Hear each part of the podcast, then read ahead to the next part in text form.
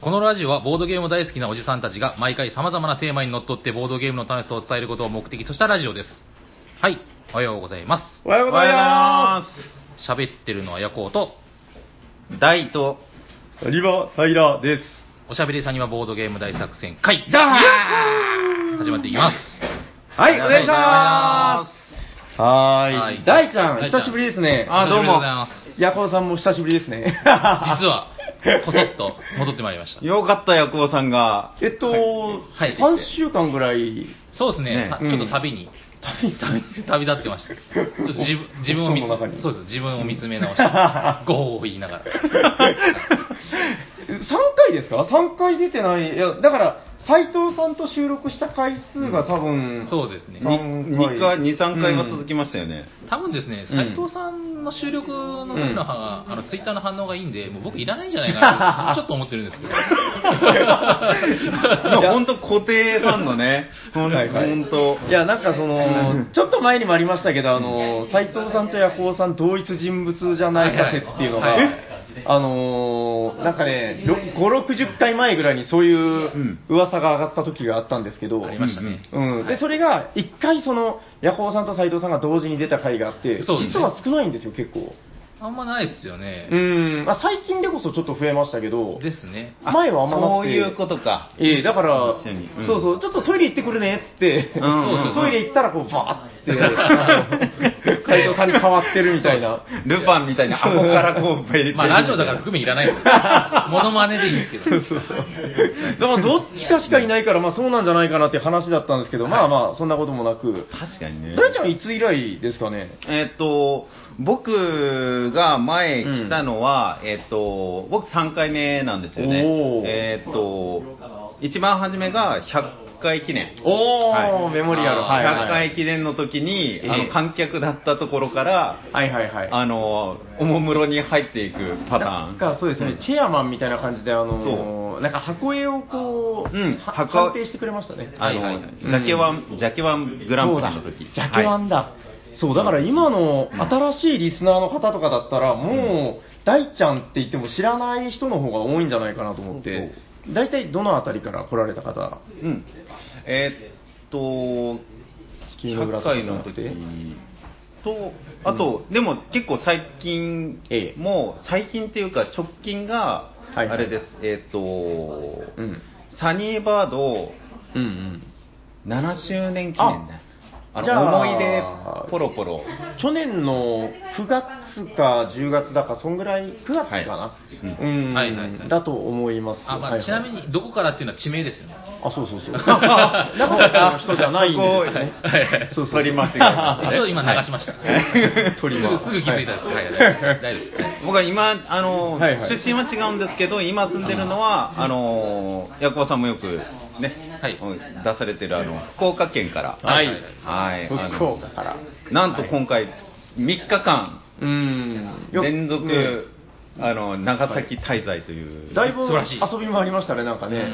うん。いいっすね。とりあえずでも今回の、あのまあ、裏テーマじゃないですけど、あの今日やろうねって約束してたことがあって、はい。えっと、まあ、話していきましょうよね、あれのあの話をね。そうですね。塗りボドです。塗った。まず、一つ目は、え実は僕あの、ペイント？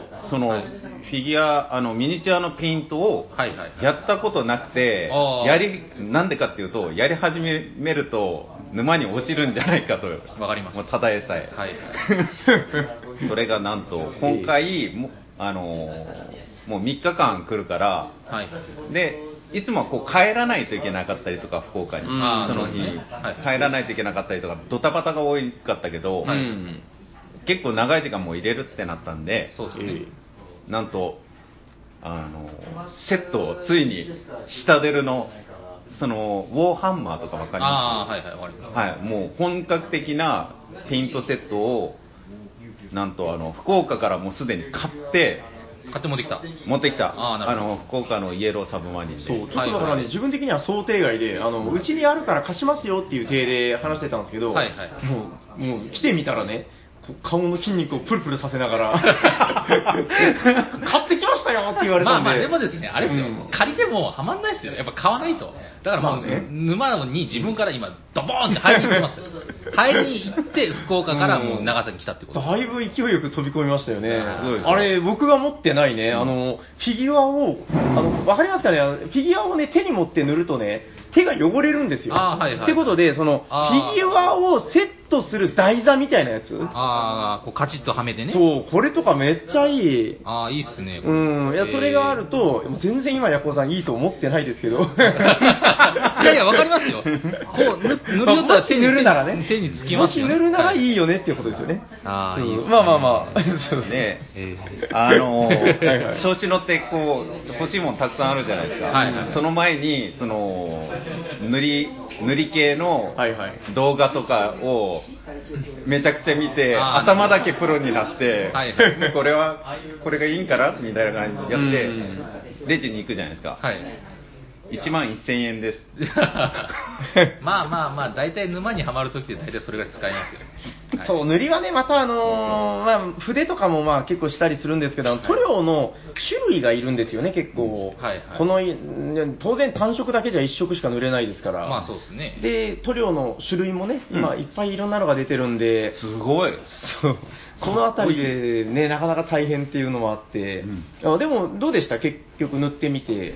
いやー、本当、うん。その、簡単な手順で、めちゃくちゃかっこよくなるなって思って、実はね、ちょっと、あのーお聞きになってる皆さん、あの、ビジュアル、ちょっと見られないんであれなんですけど、ええ。僕はあの今、ボルカルスっていう、はいはい。あの怪獣ボードゲームの、はいはい。はいはい。あの今人気のありましてそれの駒を塗りたくてきたんですよ。はいはい。うん。怪獣の駒を、うん。僕が怪獣もの好きで買ったんで、そしたらあのボルカルスの駒なかったんですよ。箱の中に。なぜか。え？え？まあ多分福岡に忘れてうんそうそうそう。あーなるほど。誰かに見せようと思って。あー。あ の興奮して外に。なるほど。でまあまあまあ。はい。その代わりに来たのが、あのーガシャポンで買った、あのーなぜか甲羅が火山になってる、あのー亀がいて、これあ、これなんですけど、はいこれあれですよ。あのーちょっと今、イヤコウさんの目の前にしたんですけど、はいこれ本当は単なる真っ黒だったんですよ。へえ。それを、あのーちょっとドライブラシって言って、ちょっと塗りボドを参照してください。わしゃわしゃわしゃって、あの、白を塗っただけでこの立体感みたいな。なるほどな。わかりますかね、このうん凹凸感がもともと、まあその立体としてはあったんですけど、うんまあ黒一色での凸凹だったんですよね。はいはいはい。その、要するにこう凸凹のデコの部分、はいはい。ここに白い塗料がこう薄く乗ることで、はいはい。この凹凸の O がすごく見えてくるというテクニックなんですけど、どねうんはいはい。これが爆発的に簡単なんですよね。そうそうそう。んそう、もうバカでもできる。もう本当に簡単。なるほど筆をこう左右に、うんもう特に深いこと考えずに、ああ、明日は玉ねぎが食べたいなとか言いながら、こう、はいはいはいバサバサバサってするだけで、もう筆の、なんで、細かいタッチとかもいらないですよね。うんまあ、細かくは、あの、塗りボド参照で。そうそうそう。で、こう、こういう風に自分がう、ん。いかにもプロになったように思わせといて、さらにこう、沼に、こう、どんどんと入っていく。なるほどね。気持ちいいですよね、やっぱね。で、あの、やっぱ、駒に愛着が湧くんで、うんはい。あの、まあ、ぜひ皆さんやってくださいよって感じで。えっ、と、まあ、でですね、あのーあ、ちょっと一個いいですか？え塗りの質問一個いいですか？どうぞこれ、もし気に入らなかったりしたら、ええ。うん。塗り直せるんですか？えーっとね、あの、僕やったことないですけど、はい。あの、いわゆる除光液みたいな、あの、薬品的なもので落とすことも可能らしいです。ああ、で、また塗る？うーん、ただね、そんなことはほとんどしなくて、はい。あの、あんまり極端な塗りすぎでなければ、あの、上に重ねれるんですよ。あ、重ね塗りでいい。まあ、ですです。いい塗料がね、すごく強いので、あの隠蔽力が高いんですよ、はい隠す力。だから、あのミスった部分を上からこう頑張ってシュッシュッシュッって塗ったら隠れるんで、なんかあんまり厚塗りしすぎると、この凹凸が消えちゃうっていう話を聞くんですけど、はいそれはちょっとだいぶの話なんで、なるほど。うんまあ、それだったら、初めての人も安心って感じですね。ミスってもね、実はそんなに怖くないです。なるほど。リカバーいくらでもできるんで、そうそうそうそう。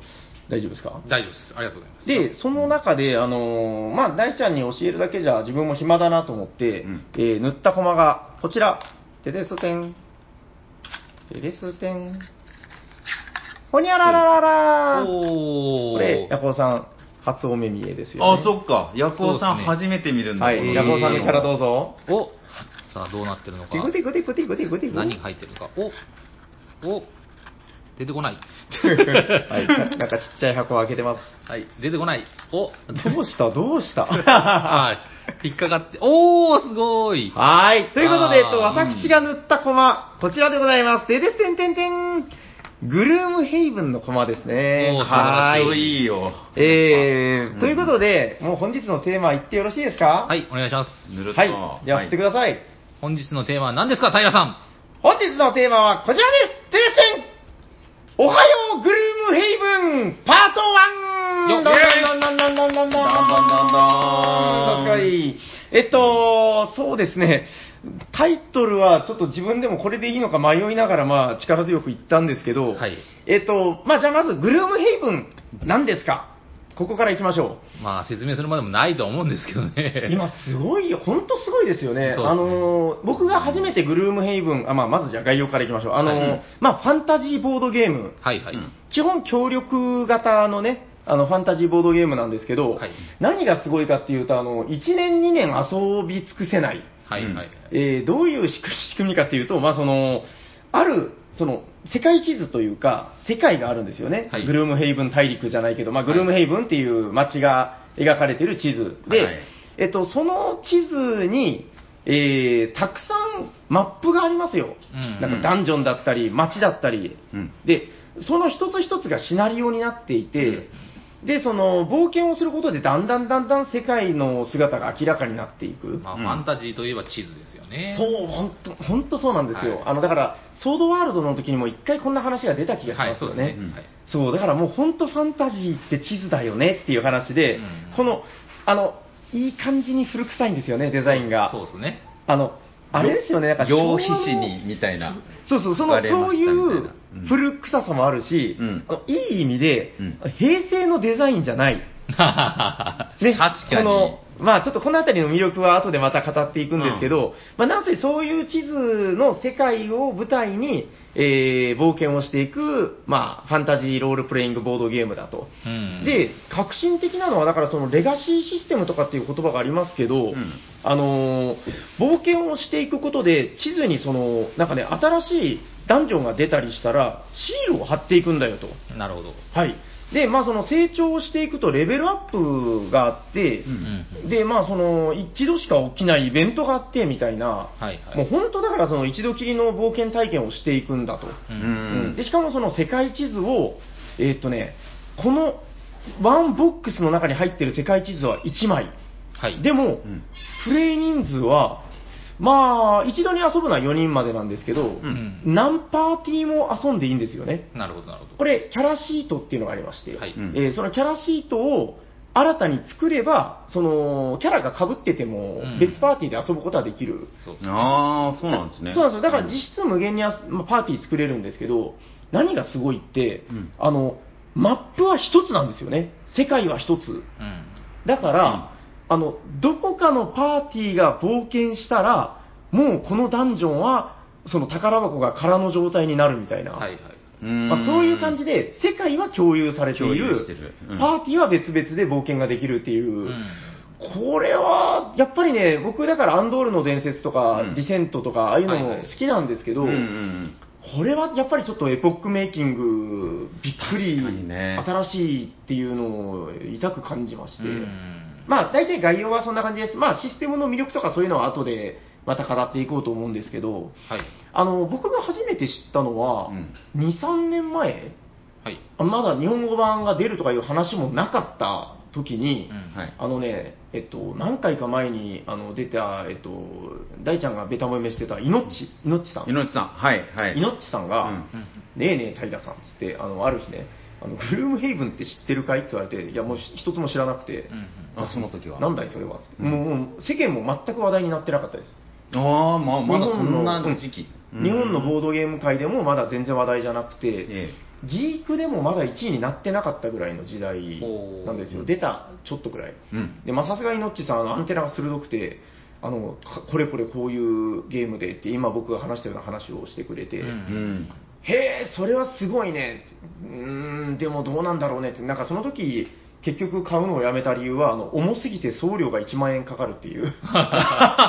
そんなにだったらでも英語版ですよね、当然。そうですんで、まあ理由その2は、もう今おっしゃった通りで、あの、ストーリーが全部英語。そうですフレーバーがあれ、それあ2、3年前ってなんかその話ちらっと聞いた気がするな。かもしれないです。ゆううんん、なんかし普通に話した時そんな面話してた白そうなんでですけどね、ヤコウさんには話したかもしれないです。あーやっぱヤコウさんが興味持ちそうな題材だったんで、ですね。はい。うん1万超え、うん、なんかちらっと記憶ありますね。いやだから考えてみたらね、あのちょっとすみません、若干ネガティブな話、ほら、あのグルームヘイブン、ん。あの1万いくら海外で、で、あの3万3000円の定価っていうので、うん。高いって言われてますけど、あれよく考えてください、送料で1万円かかるんですよ。まあまあまあまあまあ。の10キロなんで、そうですね。そうそうそう、当時一回確かめましたもん、僕、あの、はいカートに入れてみて、うんうんうん1万円だと思って。いや、だからもう、ほぼほぼ変わんないし、はいはいその、すべての言語が日本語化されてるっていうのはもう本当にすごいことで、そうですね。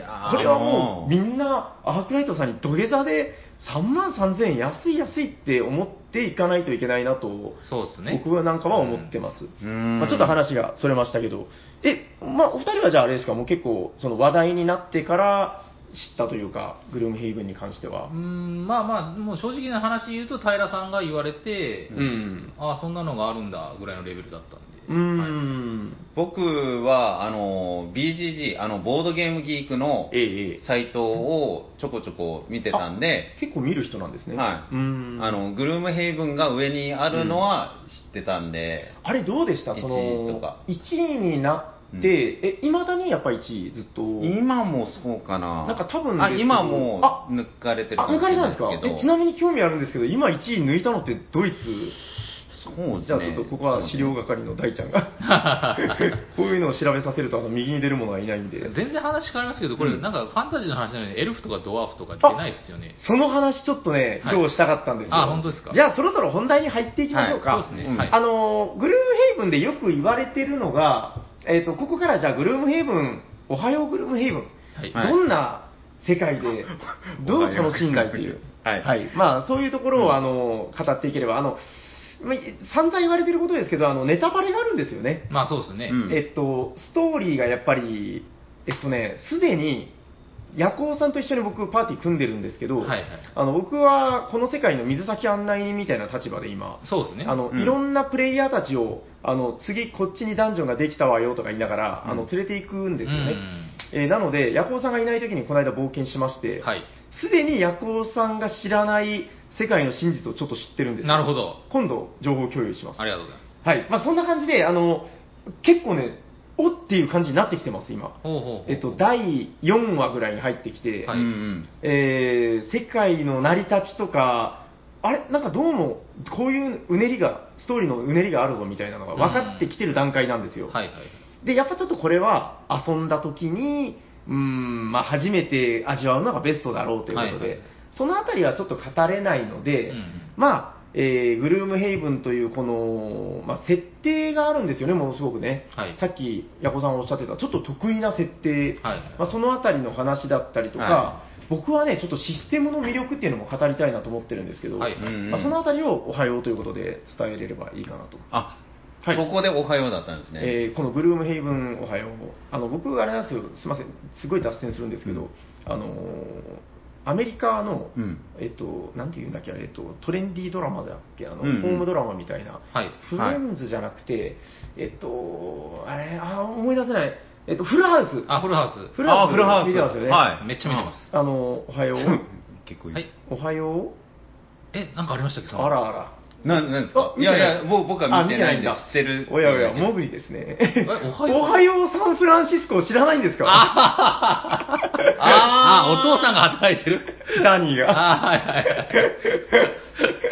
おはようサンフランシスコですよ、おはようといえば。いはいうんうんうんうんえーいや、それが元ネタだったんですけど、まあ、はい多分伝わらないだろうなと思いながら。はい。もうかけ離れすぎて。あの爽やかなやつとこのダークファンタジーっぽいこの箱絵が全然違くて。全然おはよう感がないですからね、あの箱の中に。はいごめんなさいそうですね。まあ、おはようグルームヘイブン、まあ、はいそういう感じでいこうかと。じゃあ、僕がへいへい。僕も結構、あのー、TRPG から入ってきたんで、はいあのー、フレーバー大好きっ子なんですよね。そうですね。はいはいまずじゃあ、フレーバーの話からいきましょうか。だから、うんうんそれで、はい。グルームヘイブンってどういう意味だよって思って、はい。あのー、和訳してみようと思って。和訳したら、ええ。多分絶対違うと思うんですけど、ええ。あのー、花婿天国になるんです。わかります？まあ、グルーム、まあ絶対違いますよ。絶対違う。なんだよ、その、郷ひろみが歌いそうな歌みたいな曲花の婿天国。あのーですね、えっと、ちょっと、このグルームヘイブンの名誉のために言っときますけど、うんうんうんえっと、ストーリー中に、うんザ・グルームみたいな言葉が出てくるんですよね。ほうで、えっと、これはね、別にもう隠されてる部分じゃないと思うんで、あの、グルームっていうのが、あの、魔に、あ悪魔の魔ですね。うん魔に会うと書くんですよ。うん会うは難しい方の会う。うんあの、大魔が時とかの、はいはいはいはい。まあその、大魔ですね。うんはいその大魔と書いて、グルームはいで、あの、ルビが振ってありますね。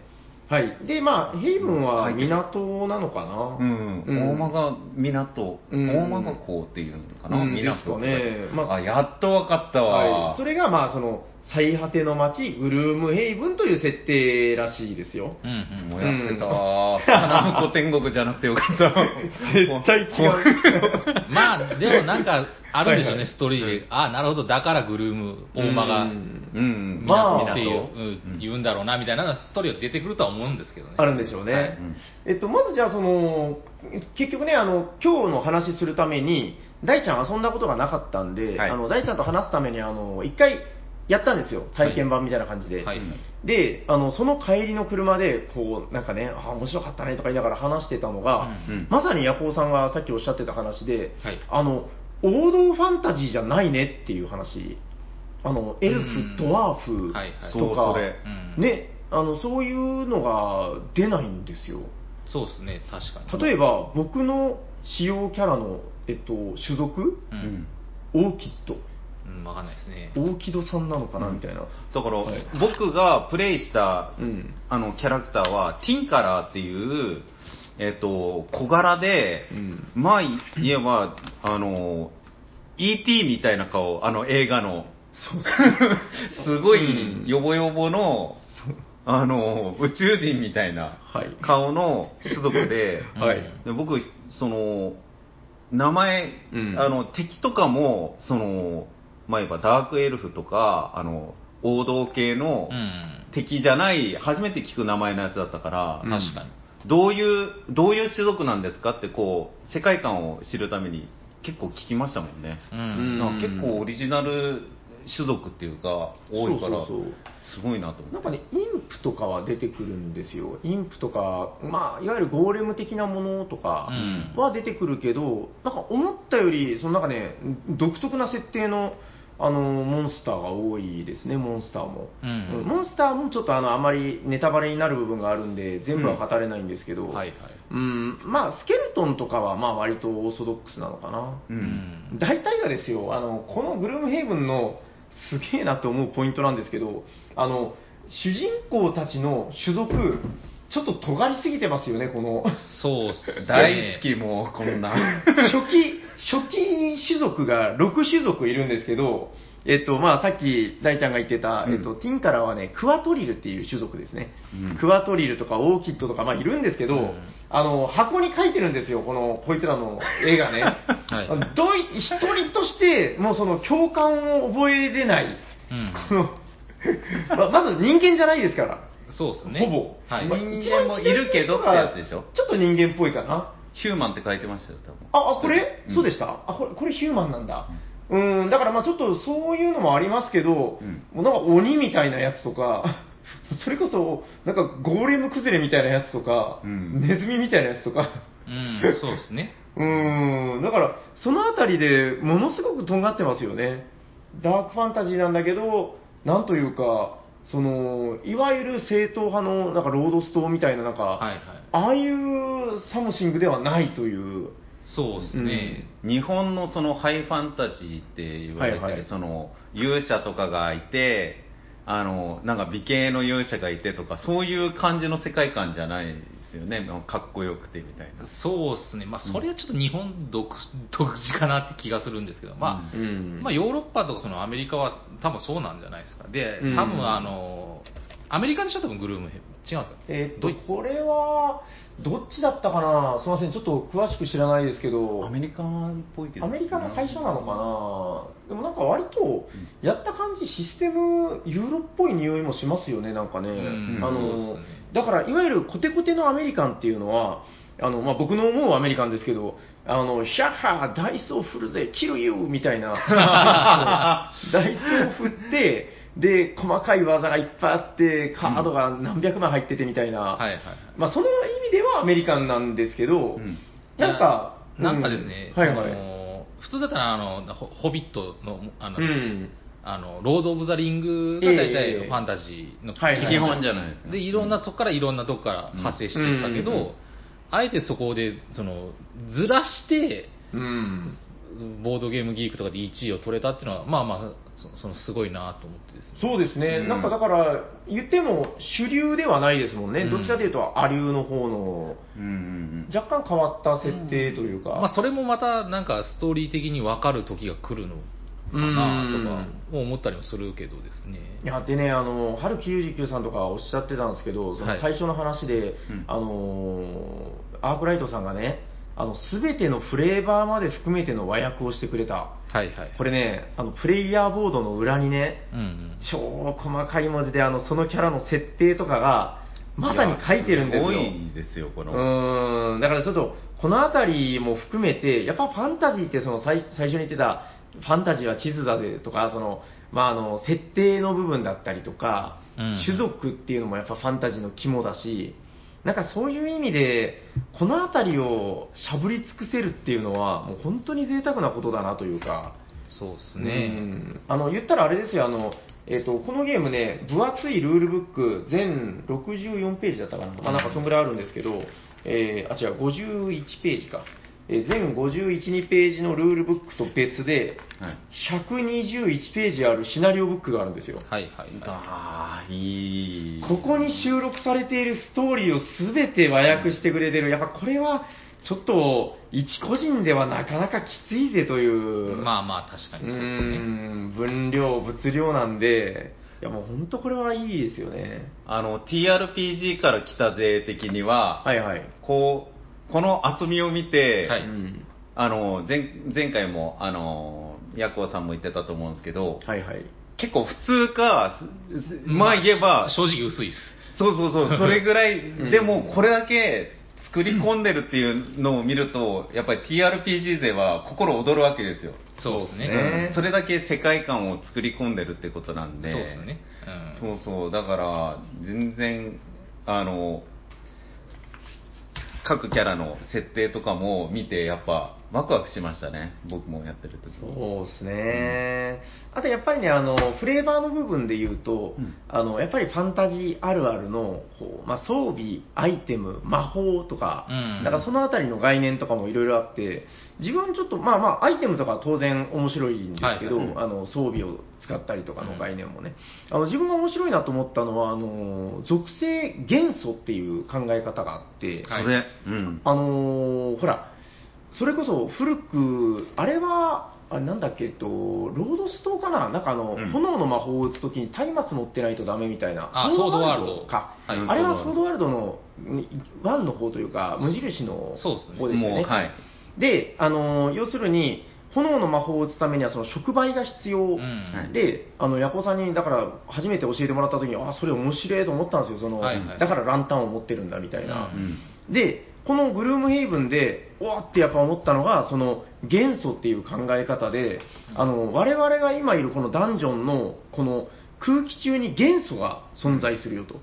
で、えっと、6種類の元素があるんですけど、それはやっぱり炎だったり、まあ、氷だったり、風だったり、いろいろあるんですけど、あの元素が、その我々が何か技を打ったりすることで、えー空気中に満たされるんですよね。うんうんはい。だからその炎の元素を満たす技っていうのがあって、で、満たしておいて、その空気中に充満しているこの炎の元素を消費することで、技の効果を上げれるみたいうんな。うんこれまさにそういう考え方じゃないですか。そうですね。で、それがね、もう結構すぐ下がっちゃうんですよ、この元素っていうのが。はいひょんひょんひょんひょんって。はいだからその、えっとね、すごくゲームとして面白いのが、えー行動の素早い人が元素を上げておいて、で、その上げた元素をすかさず、えー後手番の人が、うわ、目立つぞな、みたいな感じでこう利用するみたいな。うーん。その辺はあうんの呼吸がね、こう、バチッと合うと気持ちがいいみたいそうな。あうんの呼吸で言えば最初のゲームひどかったですね。ひどかった。ひどかったあ、なんですよ、あの、ゴゴブブリンプレイヤーのアニメの最初の、第一話第一話の初心者プレイヤーみたいなまさになってたっていう。全部全然噛み合わなくて。僕の第一手、あの、あ二人でやったあ、いや、4人でやったんですけど、あの、僕の第一手番の第一手、あの、イエイ魔法打つぜっつって、あの、射程が届かないっていう。僕もやりましたよ、結構ね。あってなって、はいでもうみんなの行動がちぐはぐで、はだから本当にね、プレイヤー間、パーティー間での習熟度が、そのリアル習熟度ですね、そうですね。があるんですよね、このゲームには。ありますあります。確実にあります。うん、で、その技を打つ、あの、まあ、スパンだったりとか。うんえ、どうですか？そのフレーバーに関しては他に話したいことっていうのは大丈夫です？まだ何とも言えないっすね。うん。まあちょっとね、ストーリーに関わってくる部分もあるしそうっすね。まあまあ、これから楽しみだな。そうですね。はいまあ、あの、最初の言ってた分で言うと、あの、ちょっとイラストなんかも必見で、あの、結構、箱のビジュアル自体はすごく、なんていうの、ちょっとリアルタッチファンタジーみたいな、はいダークファンタジー調なんですけど、はいあの、本当この地図が最高で、あの、古いんですよ、この、あの、だから、昔の人が書いた、その、いにしえのっていう意味ではなくて、なんか、昭和の、うん、なんていうのかな、こう、ファンタジー系のゲームに出てきそうな地図の絵というか、うん、わかりますわかります。なんかね、この、刃が森とか、はいはい。うん。なんか、脱製みたいな、この古い感じっていうのがありますよね。そうですね。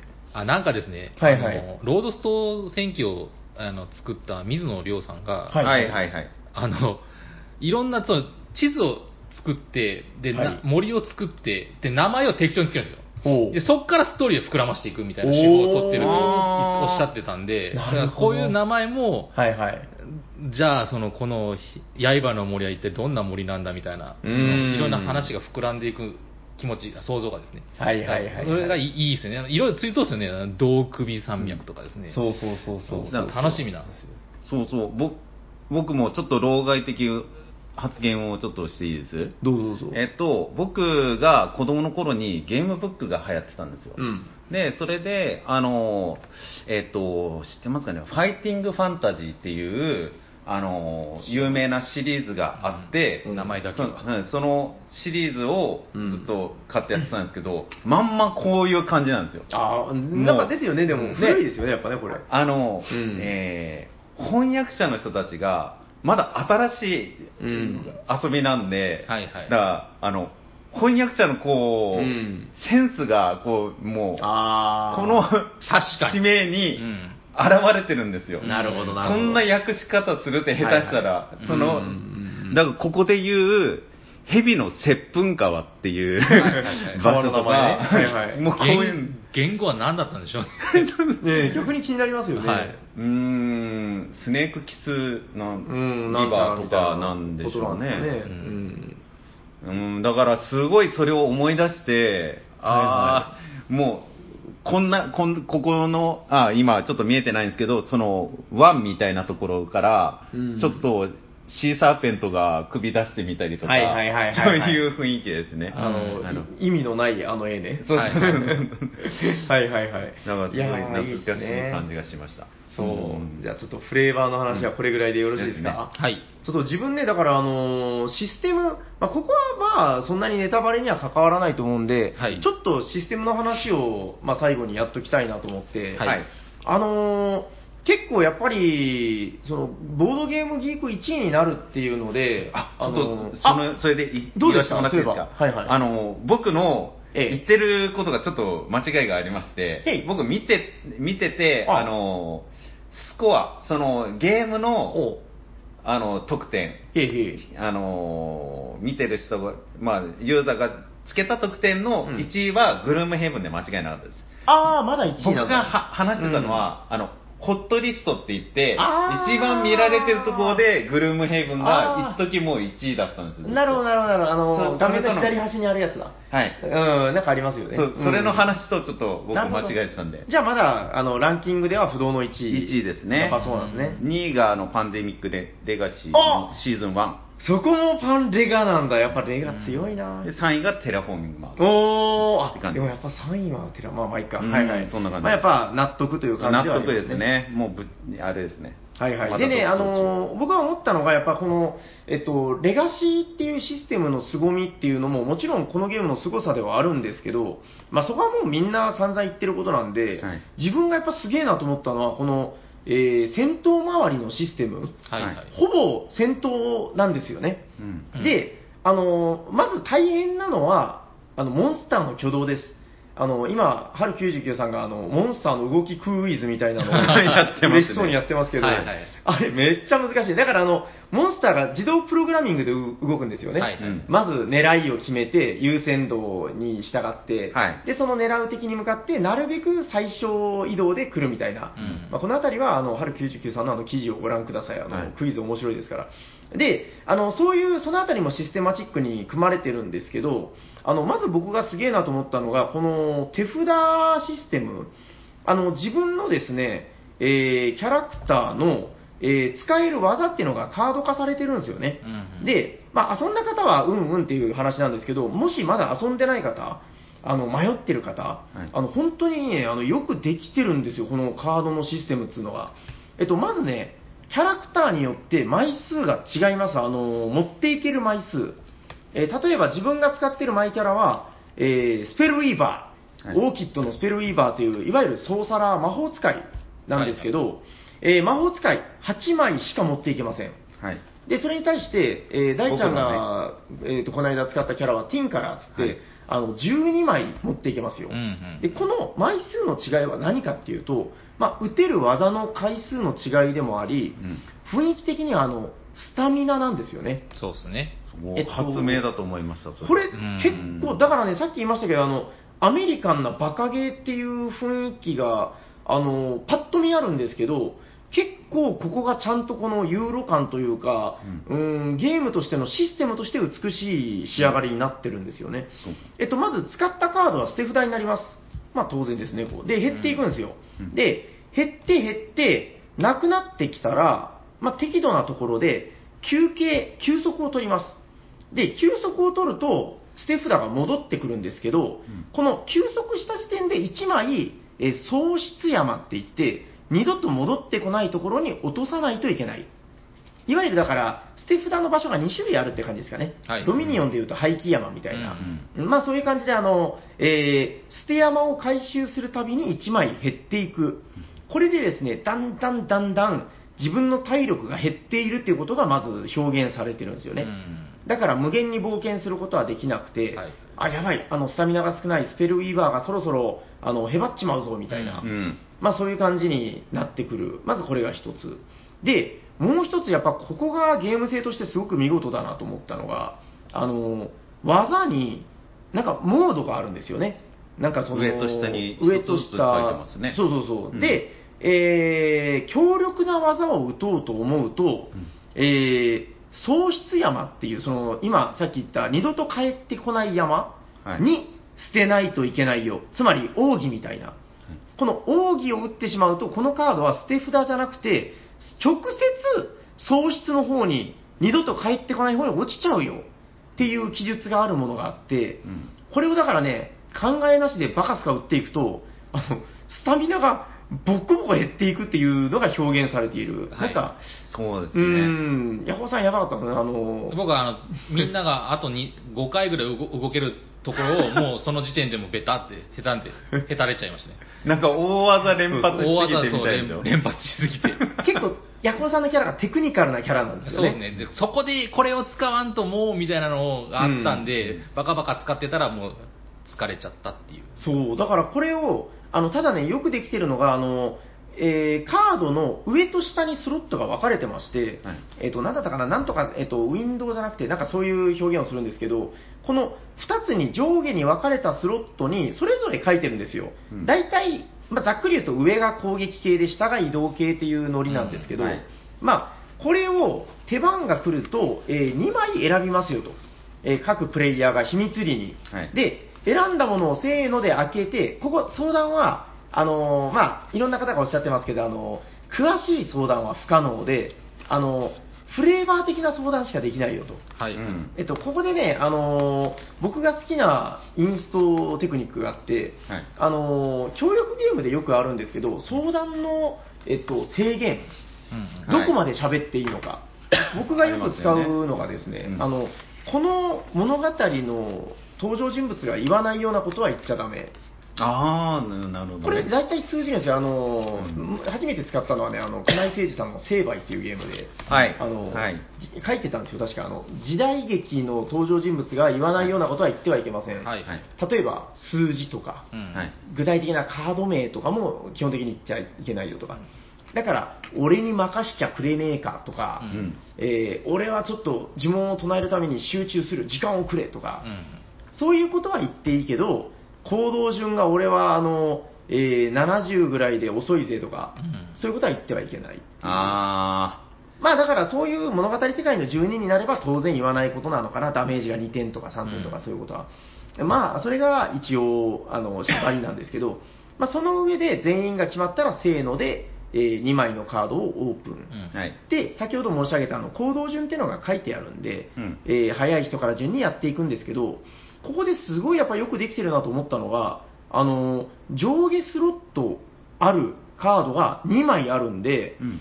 えー、とでね、縛りがありまして、片方上を使ったらもう片方は下を使え。うんうまくできてるんですよね。ただこれが、うんあの、自分の手番が来た時に決めていいんですよね。うんだから、もともとの予定では移動してから大技を打つつもりだったんだけど、うんあ、しまった、あの、ちょっと食い違いが発生した。うんなんか仲間とのあのコンビネーションの関係で。はいそしたら、今回はちょっとじゃあ、こっちの逆の動きの方にしちゃうかな、うんみたいな。ああ、ありましたね、そういうシーンが。そうそう、それを臨機応変で結構変えれるっていう部分が、あのーやっぱものすごくこの、なんでしょうね、こう、プログラムしていく上でものすごくあの融通が効くんですよねう。んはいで、さっき言ってた大技を使うと喪失しちゃうっていうのもあるんだけど、今はまだ違うと思ったら、一瞬こう切り替えて小技に切り替えたりとかですね。うんはい。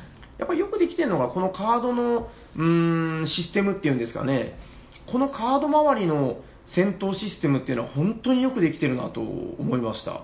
あそれでですね、うんやってて思ったんですけど、ええそのなんかそのキャラクターが言わないようなことは言わないっておっしゃってたはいはいはいはい。それオープン前はやってるけどオープンした後は結構自由に言ってるじゃないですか、言ってます言ってます。あれがちょっと僕惜しくて。あれどうなんですかね、もうだから結構縛りだと思うんですよね、はいはい。うん、言わないようにやろうっていう取り決めもありだと思いますけどね。そうですね。うん。うんそしたらあの前の話もそのより深く話せるかなってちょっと思ってるんですよね、なるほど、じゃあちょっとこれは今度のパーティー会議で、そうですね。うん、あと、面白い話が、あの、えっと、ボドゲーンの、はい。ボドゲーンの方が、あの、はい。今、グルームヘイムの漫画描いてて、4コマのね。そうそうそう、はいで、今日か昨日か見たんですけど、あの、毎回グルームヘイブンを始める、あの、再開するときに儀式があると。ほう。で、どんな儀式かっていうと、あの、儀式を始めるっつって、あの、見た。見たでし うん。ごめんななさい。前回ルールミスがありました。毎回やるっていう。はいはいはいあの、ただ、本当今のヤコウさんの提案もありましたけど、はいはい割と、ほら、このグルームヘイブンっていうゲームは、結構僕が思うのは、その、TRPG とボードゲームの、そのハイブリッド、まあまあその、ニュースタンダードだと思うんですよ。で、TRPG って、あの、僕の師匠にヤコウさんという人がいるんですけどお、あの、はい。そその方が言ってたのは、TRPG ってのは、あの、勝ち負けじゃない、あの、セッション、あの、だからみんなが楽しめたら成功なんですよ、みたいな、はいはい。すごくかっこいいことをおっしゃってて。はい。で、あのーだから、グルームヘイブン、ぶっちゃけ、めっちゃルールミスしやすいです。モンスターの動かし方とか、そうっすね。あの、ちなみに昨日のセッションでもね、ちょっとあの、競技で、はいここの処理どうする？うーん、こうじゃね？みたいな感じで、はいはい。ありましたね。あれ絶対ルール間違ってると僕も確信してますけど、うん。でも、あの、なんかね、うーすいません、これはだから、ガチ、あの、システムこそ市場っていう人には受け入れられない考え方だと思うんですけど、はいあの、やっぱり、そこをぐだって、あの、ルール調べるのに30分 ,30 分かかっちゃったとか、うんそんなことになるよりも、僕は面白ければその方がいいと思うんですよね。そうですね。いやあのしかもね、このゲーム、ルールミスせずにいきなり遊ぶの無理です。そうですね。う んもうモンスターの挙動一つとっても、う絶対いろんなミスしてます。確かに。うん、ただもうそこを差し引いても面白いんで、確かに。そうまあ、ぶっちゃけそこまであの目くじら立てずに遊ぶぐらいがちょうどいいゲームなのかなって僕は今もう思い始めてて、うん。うんだからさっきのヤコウさんが言ってた提案とかも、はいはい。ルールブックには、あーその手番順を決めるところの話しかあんま書いてないんですよ。あ、そうなんですね。うん、だから、あの、どっちでもいいんじゃないっていう感じなんですけど、はいはいはいそれで、その方がみんな、こう、深く入り込めるんだったら、そっちの方がうん。いいんじゃないかっていう気もするし、そうですね。うん、まあそういう感じで楽しんでいければいいのかなという感じですかね。はいはい。うん、まあ僕がすげえなと思ったのは、やっぱこの、カード周りの戦闘システムのあたりなんですけど、うん。なんか遊んでみてありました？こう、これがやっぱすげえ、すごかったぜ的な。えっと、あのー僕が、はいはい。その今までやってきたその TRPG とかファンタジー系の、まあ、はいはい。アンドルもそうなんですけど、うん。やっぱダイスロールって言って、あうん。のサイコロで攻撃力を決めたりとか、うんそういうのが、まあ、普通だと僕は思ってたので、そのはいはい。はいグルームヘイブンがそれをなくしてるっていう話だったから、はい。あのダイスで決めないよっていうやつで、うん。あのどういうふうにね、その揺らぎっていうか、そのやっぱりあの冒険のやっぱり攻攻撃とか、まあ、映画とかも見ても分かると思うんですけど、確実にええ。何ポイント与えるとかうん。ない世界じゃないですか。だからそうですね。うん。あのダイスロールも僕はそれを、あのうまく表現してるものだなと思ってたんですけど、それがないってなるとどういうふうにしたんだろうって思ったらこれあの今ちょっと出してくれた山札なんですけどここれなんていうカードなんですかなんだったかな、戦闘判定カード的なやつですね。はい。そうですね、うん。戦闘判定カードって言って攻撃修正カードでした。攻撃修正カードって言って、あの山札から一つめくるとプラス2とかね、うん。マイナス1とか、うん。あのあとクリティカルでかけ、はい。にかけるとか、はい、気持ちいいですよ。あってあのはい。ここれがまたうまい感じで、うん。あのーまたちょっとあんまりネタバレだから言えないんですけど、この数字以外のこはい。のものとかも、この山札に入れることによって、うん。そのキャラクターごとのその体体調っていうか、その状態とかを変えられるっていうのが、うん。またその単純なダダイスロールうん。にないところをうまく表現してるなと思って、結構。これも結構発明なんじゃないかな。まあ、あるのかな？有利不利。うん。ああ、そうですね。有利不利も面白いですね。このうん。判定カードを要するに面白い。2枚めくって、いい方を取るっていうのが有利で、うん。ダメな方を取るが不利で、そうそう。なんかそれでその状況的に有利か不利かを判断できるっていう。う。ん。だからその、ある意味スマートになってますよね。このダイスロールで、ダイスロールだといろいろこう、なんか小賢しい技を使わないといけない部分をうん山札にしたことで、うん。そのランダム要素は載せつつ、ん。あの、ダイスにできないことを表現してますよね。そそのキャラごとの、その体調っていうか、そうん。の状態っていうのを表現できてるっていうのはすごいなと思って。ですよね。で、またこれがねて、そう、さっき大ちゃんが言ってた、あの、うん。ネタバレになるんであれなんですけど、うん。うんシナリオごとにまたね、うん。このあたりの、こう、いろいろ手を加えることもできるっていう、そうですね。うん。そのあたりがやっぱり、ダイスロールだと、ちょっともうちょっと面倒くさい話にはい。そうそうなったんじゃないかなっていう、そこがすごくスマートですよね。うん、しかもモンスターも同じ修正山っていうのを持ってるんで、うんうんまあ、そのあたりもこういろいろ幅があって面白いのかなっていう、僕はそれが。いや、ひどかったですね。ボスに対して大技3連発失敗。さっき大ちゃんが言ったクリティカルの反対でファンブルがあるんですよね。完全失敗が。ダメージがゼロになるっていう、はいはいあのだから、ヤコウさんと僕とあともう一人があの暗い、暗い必殺の、ぬんたかぬんたかみたいな感じで、うわんってした瞬間に、あの、攻撃無効のファンブルが出るっていうのが、3回連続できて、すごいですね。このボスはすげえな、みたいな。ボスの笑ってる顔が僕見えましたもん。ニヤって、こいつ殺すってなった。あの、腕組みして、そうそうそう。貴様の技は見切ったみたいな 感じになるんですそうそうね。。多分見切られてたんでしょうねね。いやー、まあ、その辺のドラマもね、こう生まれてくるというか、う。うんん、いやだからそういう意味で、うん、あとまああの、ファンタジー的な部分で言うと、あの、街イベント、野外イベントっていうのが、これがいい具合に、その、うん、ストーリー感をまた深めてくれてますね。それはひどかったっすし。スマートに表現してますよね、しかもね。そうですね。うんうん。まあ、基本、まだ2択しか見てないですけど、うんあ、うん、んまあ、これでもね、まだめっちゃ面白いですよ。あまだあるんですね。うん面白かったで、あの、ここすごく注意しないといけないらしくて、あの、えっと、これもね、あの、さっきから何度も出てる、あの、春99さんがおっしゃってたやつで、あの、この山札最初から全部使っちゃダメなんですよ。うん。あの、実はだからめちゃくちゃある中の30枚しか今使ってなくて、うん。でしかもイベントが発生するたびに、もう二度とチャレンジできないイベントもあったり、ああ、なるほど。もしくはまた遭遇するかもねっていううん山札の下に行くイベントもあったり、そうですね。これだからシャッフルしちゃダメなんですよね。ああ、そうなんだ。そうなんですよ。で、まあ、そういうイベント山札っていうのがあるんですけど、どうも聞いた話では、このストーリーの進行に合わせて、この、えーランダムイベントも増えるらしいです。ほうほう世界の発展に応じて。うんはいはいうん、ちょっとそれも楽しみだなという感じで。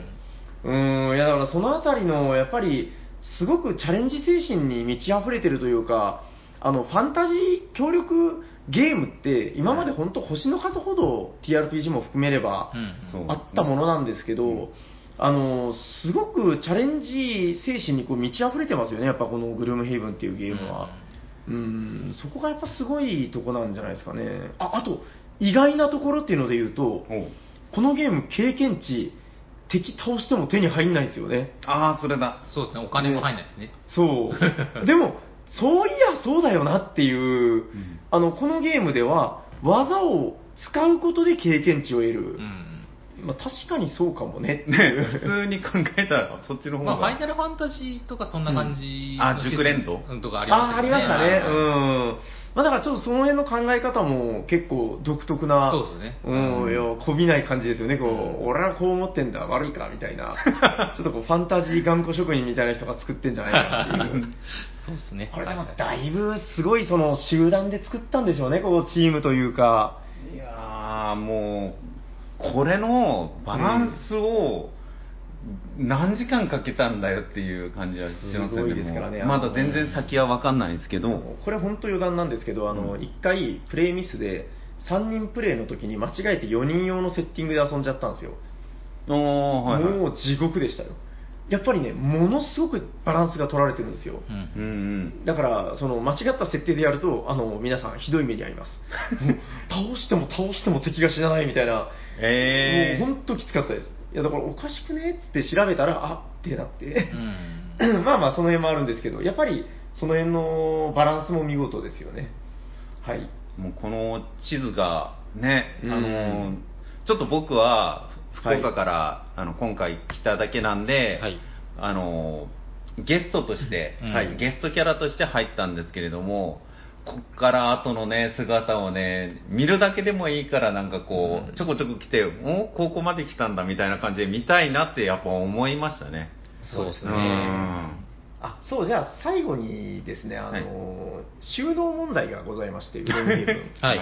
あの、ちょっとね、これどうしようかな、グルームヘイブンの仕分け、僕めちゃくちゃ大変でしたけど、あの、すっごい楽しかったです。なんか、こここう仕分けよう、こう仕分けよう、あ、これうまくいった、みたいな。うんうん。あの、結論から言うと、自分はもう、あの、内箱みたいなものを、あの、インサートはい。うん使わずに、あの、全部100均系のもので揃えたんですけど、すごいなと思って。まあ結構でも普通にプレイできてますね、ううん。ん特に問題なく、そうだな、なんかね、ちょっと100均で買った300円の,、はい。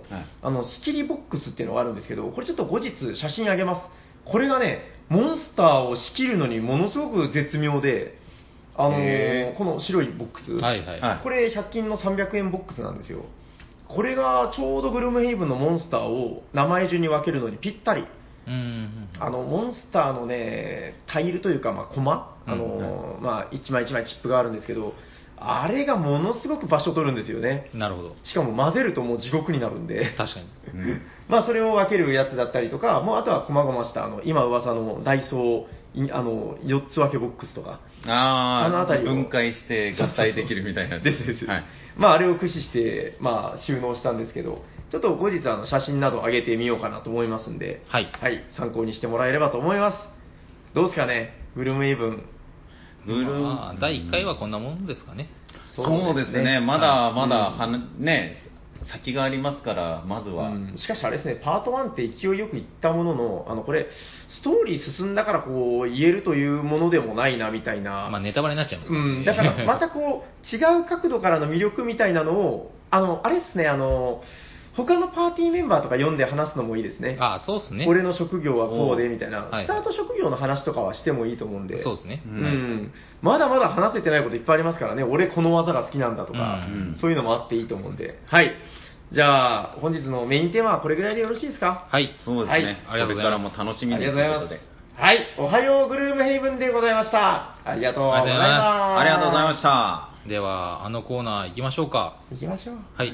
えーお便りのコーナー。はい。この番組ではお便りを募集しておりまして、はい。今回もお便り3通読まさせていただきます。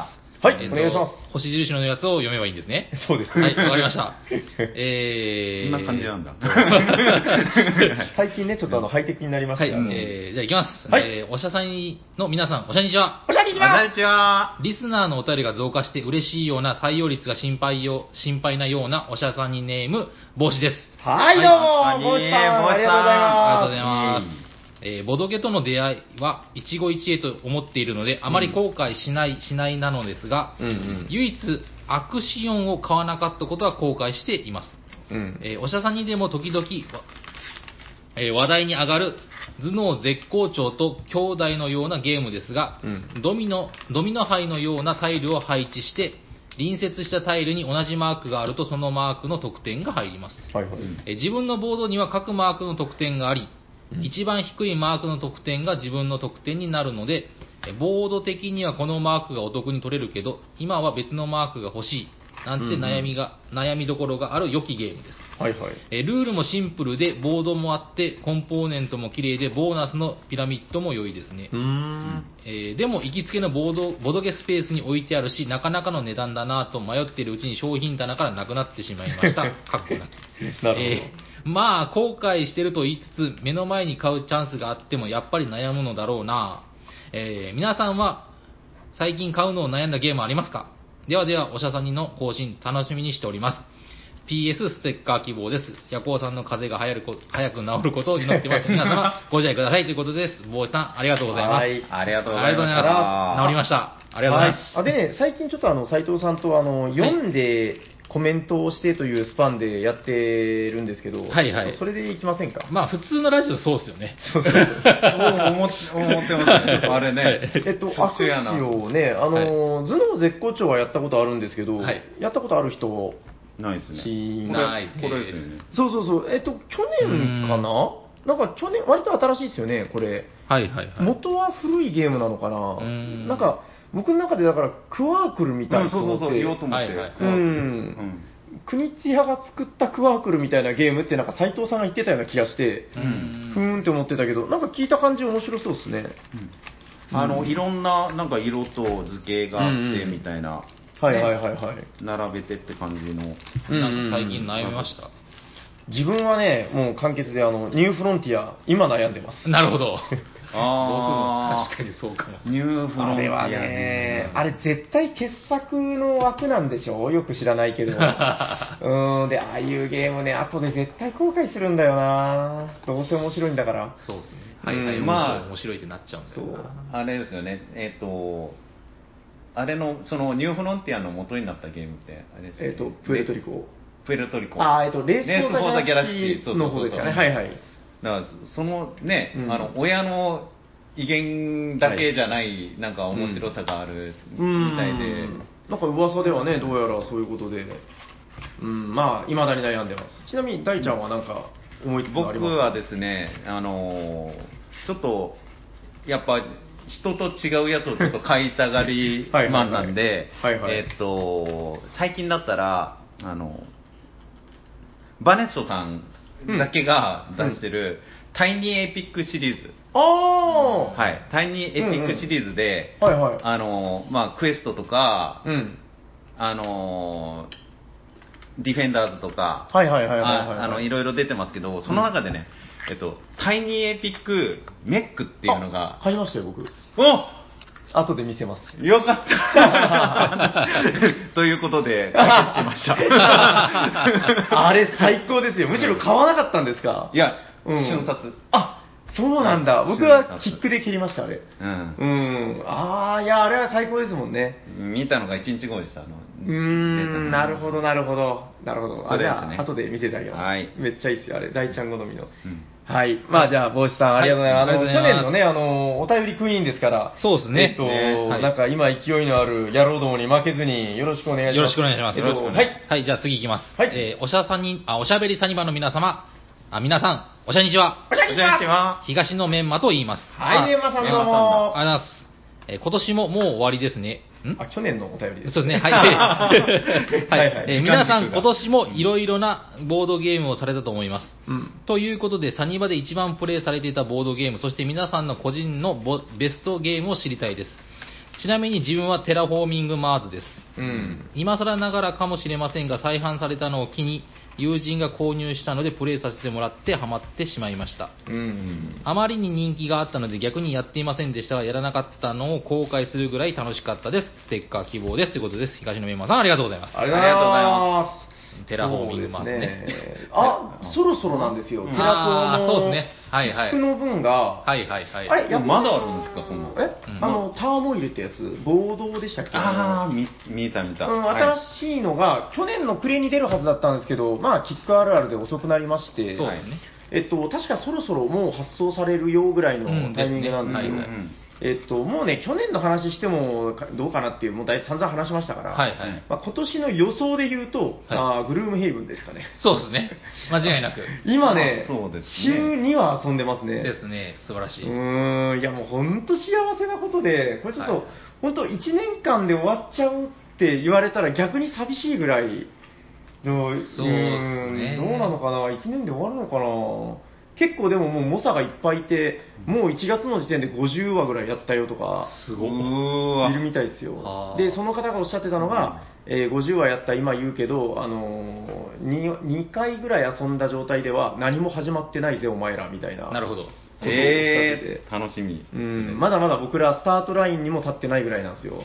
そうですね。そろそろ初めの一歩を踏み出す程度です。多分。はいはいはいそういうことだと思います。いいですね。はい。ということで、メンマさん、はいありがとうございます。ありがとうございますありがとうございます。えー、で最後ですね。ええー、はい、どうも、トールです。はい、トールちゃん。ありがとうございまありがとうございます。えー長いこと積んであったアグリコラリバイスドエディションをやっとプレイ。うん初リコラです。す。おー。21点でした。緑コラでした。ははは29点でした。緑コラ42点、右肩が、右肩がり、右、右肩上がり。あー、外しちゃった。大事なところ。えーこのまま行くと100点超えちゃうかも。それではうん、アプリビエでオブリガード、ステッカー欲しいってことですね。う。ん。はい、はい。ありがとうございます。ありがとうございます。いろんな意味ですいません。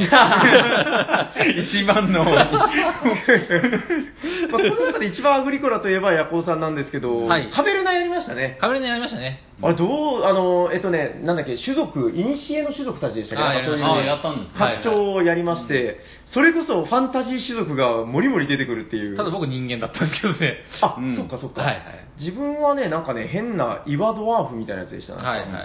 うん、あれどうでした？なんかあ面白かったっすね。まあ、なんか、筋道がもうきっかり決まってるこれが得意、あれが苦手みたいなのがあるんで、うん。まあ、分かりやすいっちゃ分かりやすいですよね。うん、僕も好みでしたね、結構、その、うん。ゲーム性として全く変わるんですよ、もう。うん。アグリコラってだから、いわゆるそのカードによって変わってくるけど、カードがなかったらもうその満点を取るゲームっていう。話なんですけど、えっと、カベルナは、まあ、もともといろいろ特化ができるんですよね、こう。はい。で、それがさらにひどくなったってことで、そうですね。なんか人間はまず洞窟に入れないですよね、なんかほぼ。そうですね、なかなか洞窟を掘れない、うん。その代わりあの森が得意みたいな、うん。森っていうの開拓が得意、開拓ですね。うーんだからなんか、もう面白いなと思ったのが、あの、開拓って要するに何をするかっていうと、その個人ボードの森の部分に原っぱのあのタイルを置くんですよ。うん。そうすることで開拓をしたっていうことを表現、ええええええまあ、だんだん原っぱが広がっていく、はい。でそこに畑を作ったりするんですけど、あのね、個人ボードから、あの人間は個人ボードからはみ出しておいていいんですよ、タイルを。うん、そうですね。そうきたかっていう。反則技みたいな。だからみんなより原っぱが広い、はい。え畑広いみたいな、農耕民族なんですね、そうですね。なるほど。うんで、僕は逆にあの洞窟の中を掘りまくるドワーフだったんで、うん。あの洞窟の中ではみ出しておけるっていう、ちょうど真逆のあー種族だったんですけど、そのあたりで、うーん、なんかね、どうもすごいこうこキャラ差があるから、パワーバランスどうなんだって感じもあるけど、はいはい単純に面白かったですね、面白かったですね遊んでて、すごく遊びやすくもなってるなって感じで。そうですね。うんあとそのタイルがその種族が入るとその特定のあのなんですか部屋のタイルが入って、はいはいはいはい。でそれそれにプラスなんか別の種族のタイルも混ぜるといいでしょうみたいなのがあるんで、はいはいはいはい。まあ、それはそれでそのかきっかり決まった筋道じゃなくてまだ別の筋道もあったりうんゲームモードすると思うんで、まあ、それはそれで楽しみなんですけど、ね、多分僕今年はグルームヘイブンが一番やると思うんですけど2位はカベルナぐらいでやりたいなと思ってるんですよそんな勢いで。はいはいあれなんか、ヤコさん、年始ではサイズって言ってましたけど、もう。あサイあサイズもやりましょう あ、そうか、サイズもあったか。う。ん、サイズもやらないとなんだけどな、もう本当忙しくてね。そうですねもう遊ぶのに忙しいってなんだみたいな感じですけど、まあまあ、頑張って遊んでいきましょう。はい。はい、よろしいですかね？はい、はい。じゃあ、はい本日も、えっ、と、そうですね、ステッカーをもらえるのは誰だということで、じゃあ、大ちゃんに振っていただきます。はいはいえー、1、2が出たら、トールちゃん。はい3、4が出たら、東野メンマさん。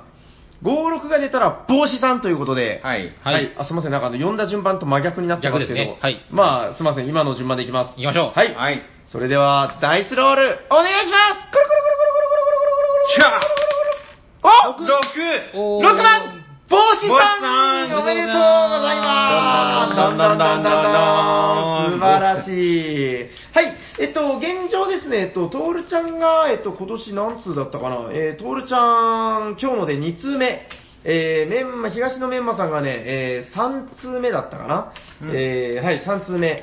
そして、帽子さんが現在2通目ということで、えー、はい、まだまだデッドヒート。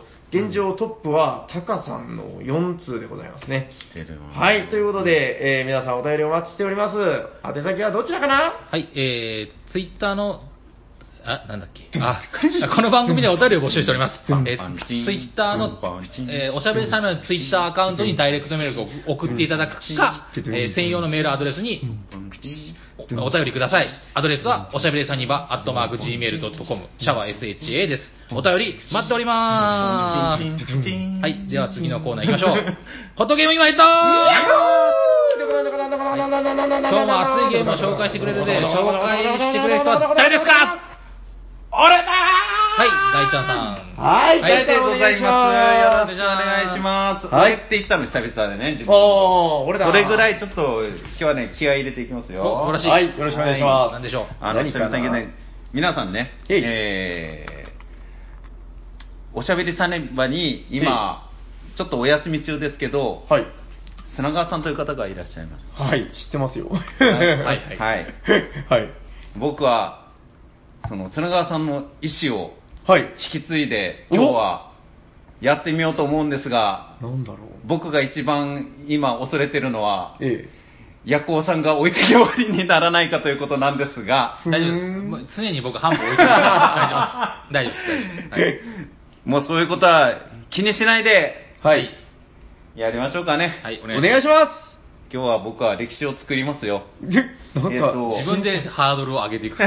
そう、どんどん心多配になる。分、お茶さんにの中では、はい。紹介されてないジャンルのものだと思います。ほう。おー。なんと、えーボードゲームショップでは売ってないです。こう今から紹介するもの。とりあえず早く出してください。はい。それでは、えなんか心ー、配あと何分ぐらい？あと5分ぐらいで。はい。そちらのゲームはこちらですててってんてんてんてんてん You are Dead Pool! どんどんどんどんどんどんどん。知らねえ。何これ？はい。あ、デッドプールはまあ、はいいわゆる、あの、映画の、そうです。はいはいえーこちらですね。はいはいえー、砂川さん大好き、ええマーベル、うんえーシネマティックユニバースではないんですが、ええマーベルの、えースーパーヒーローの、はいえーデッドプールっていうキャラクターがいまして、はいそのデッドプールのゲームブックです。知らなので。本屋でしか売ってないです、これ。え、ちょっと待ってください本屋に売ってるんですか、今、これ。普通に売ってる。はい売ってます。あ、売ってるんだ。はい売ってます。はいで、えーこれ、な、何がすごいかというと、まずちょっとデッドプールの、あの、簡単にね、知らない人のためにデッドプールの、うん。えー説明しますと、うん。あのヒーローなのに、はいはい。あの、やりたい放題キャラなんですよ。うん。まあ言えば、あの、全然正義のために動かないし、うん。まあそういう、あの、まあ、言えば、その、悪、悪ヒーローっていうかうん、そのアンチヒーロー的なものがあるんですけれども、うん。さらに、あの、デッドプールの能力として、うん。あの、あれ、メタ、メタ能力っていうか、はあ。あの、あの、読者に語りかけたりできるんですよ。普通にマーベルの世界にいるのに。一人だけ。あと、その、あのー、コマの枠を、に手かけて上のコマに登ったりとかできるんですよ。あー。彼だけ。はい。なるほど、なるほど。何でもありなんだ。で、映画ではそれできないんですけど、うん。ええあの、その見てる観客に喋ったりっていう、ん。あれはあるんですけど、うん。だその、あの、何でもありのデッドプールが、ゲームブックになっちゃったよっていうことで、ええもうやりたい放題です。結構、あのこれ海外出版のものですか？どえーっと、これは、うなんだろう。えー、小学館プロダクションなんで、あの、わ和訳してるやつなんですけれどあも、あー、はいはいはい。で、えーへー普通ゲームブックって、やっぱさっき言いました通り、ダイスロールっていうのがあると思うんですけど、うんうんあの、サイコロのですね。あサイコロ、まあちょっと、開いていきますと、うんまずあのーえーちゃんと、あのープレイシートっていうか、あの、ちゃんと能力値もあるんですけど、なんと能力値が体力がなくて、悲哀度と極悪度しかない、ない。へうん。で、あのーでも初めっから、あの、全部、漫画の一コマに数字が打ってて、うん。えっと、やったことない人も、うん。何々をしたいなら2番へ、うん。何々をしたいんだったら43番へみたいなのあるじゃないですか。うん。それが全部コマでえ？あのー進んでいくんですよね。ほら。あ10コマ目へ進むとか、理解したら9へ進む、選び直すなら5へ戻るみたいな。なるほど、なるほど、なるほど。へえ。それがあるんですよ漫画になってるんですね。で、なんと、えーサイコロは、ページの途中で、あのー展開図っていうか、あって切らないといけないんですよ、そのえーページを。で、さらに、それに、はいはい。あのーちゃんとあのー、突っ込み入れてるんですよ。そりゃないでせっかく準備したのにコミック切るのはみんな好きだろうみたいな。で、頭がいいのが、これ切ると穴開くじゃないですか。うん。穴開いたら、次のページのコマが、ここに、あの、デッドプールが、うわーってなってるのがあるんですけど、ここが切れてるから、穴開いちゃって。死んだっていう、あの、ゲームオーバーのコマになって、あの、コマっていうか、ページになってる。ああ、死んだらじゃあ11へ行くみたいな。そうそうそうそうそう。なるほどで、俺の冒険もここで。だからそういう遊び心がめっちゃあって、うーん。でえーすごいな、これ。そうなんですよ。で、いろいろ話進んで、その途中でミニゲームがあったりとか、あの、サイコロ振って、本当だ。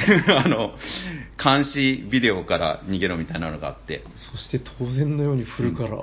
そうそうすそう。ごいこれ。で、はいはい。あのー皆さんちょっとまた見たことないと思うんですけど、えっと、ちょ、ちょっとネタバレなんですけど、全然これ問題なくて、あの、タイムワープしていくんですよ、過去に。このデッドプールっていうキャラが。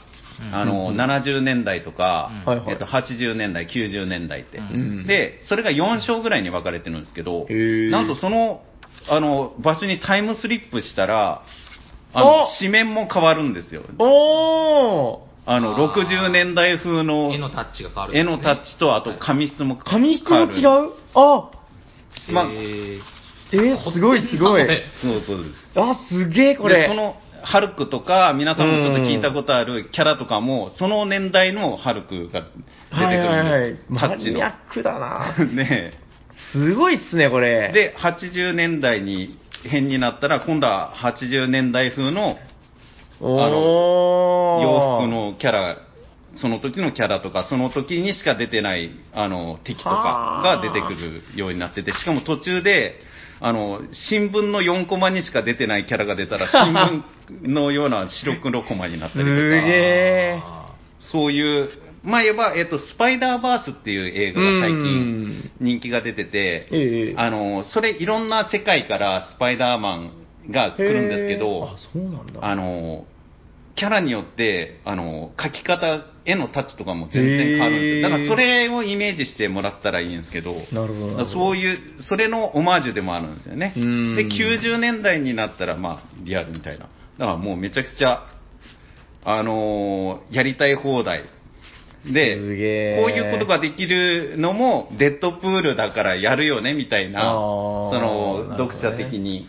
はいはいはい、はい。で、最後に、えーっと、あの、ページを、さっきのサイコロ切るのがめんどくさい、あ、めんどくさいっていうかもったいない人のために、ちゃんとついてる小学館さんが 別、別紙で サイコロ作ってくれるっていう。優しさ。そう、そうなんですよ。だから、あのー皆さんね、あの、ゲームブックやったことない世代の人たちも今いると思うんですけれども、うん。あのー最近ほら、マーベル、あのシネマティックユニバースとかで、あのーじゃないんですけど、ちょっとうん。細かく言えば、あの、デッドプール好きな人も多分いらっしゃると思うんで、うん。そういう人は漫画、あの、興味なくても、あの、こういうところからね、ゲーム好きだったら入ってみたら面白いんじゃないかなということで、はあはあはあ。で、あの、もう砂川さんいなくなったから、マーベル系のやつやる人いないし、ゲームブック自体を、はいはい。まあ、ボードゲームじゃないかもしれないんですけど、アナログゲームとして、こういうのも紹介したらいいんじゃないかなと思って、今うん。日持ってきました。素晴らしい。素晴らしい。今だから逆にこのストーリーを、そのゲームブック的に体験していくものっていうのがなんかムーブメントになってますよね。ああ、ボードゲームでもね。グルームヘイブンもまあその一つのでっかいやつなんだけど、はいなんか最近ので言うとあのアウェイクニングとかなんか今ちょっと話題になってますけど、謎解きの。そうそうそう、あれもなんかどうもゲームブックっぽい作りというか、あのーアンロックも、カードごとにそう何番って振ってるじゃないですか。うん。あれが本になったって考えてもいいような。そうですね、ううん。ん、だからこの辺りの、ね、1回しか楽しめないけど、すごくこう、なんか深い体験ができるというか、それがやっぱ求められてるのかもしれないですね、なんかね。そうそう。うん。で、さらに、その、デッドプール、何でもありのデッドプールらしい、漫画、普通の漫画じゃない、ちょっと奇想天外な仕掛けがかなり うん。あるんで、うん。もうそれは、あの、ネタバレなんで言えないんですけど、うん。ぜひね、あの、ちょっとでもね、興味がある人がいたら、You are Deadpool で、はい。あの、調べてみて、見てもらったらいいんじゃないかなと思います。ありがとうございます。ありがとうございます。今だったら普通に手に入るということで。そうですね、うんあの今はもう本屋さん自体が少なくなってるんで、もうネットで確かに。調べてもらって、僕もこれネットであの取り寄せたんで、なるほどなるほどうんそれでいいと思います。はい。はい。はい。では、もう一度タイトルをお願いします。はい、えー、今日ご紹介したのは、You are Deadpool でございました。ありがとうございますありがとうご。ざいあまーす。では、終わっていきますか。もう、話したいないことはないですか？はい大丈夫ですか？心残りはないです。ないですかね？はい、わかりました。ははいい。では、聞いてくださった皆様、ありがとうございます。あありがとうございました。喋ってたのはヤコウと、大と、サニバタイラです。ありがとうございましたありがとうございました。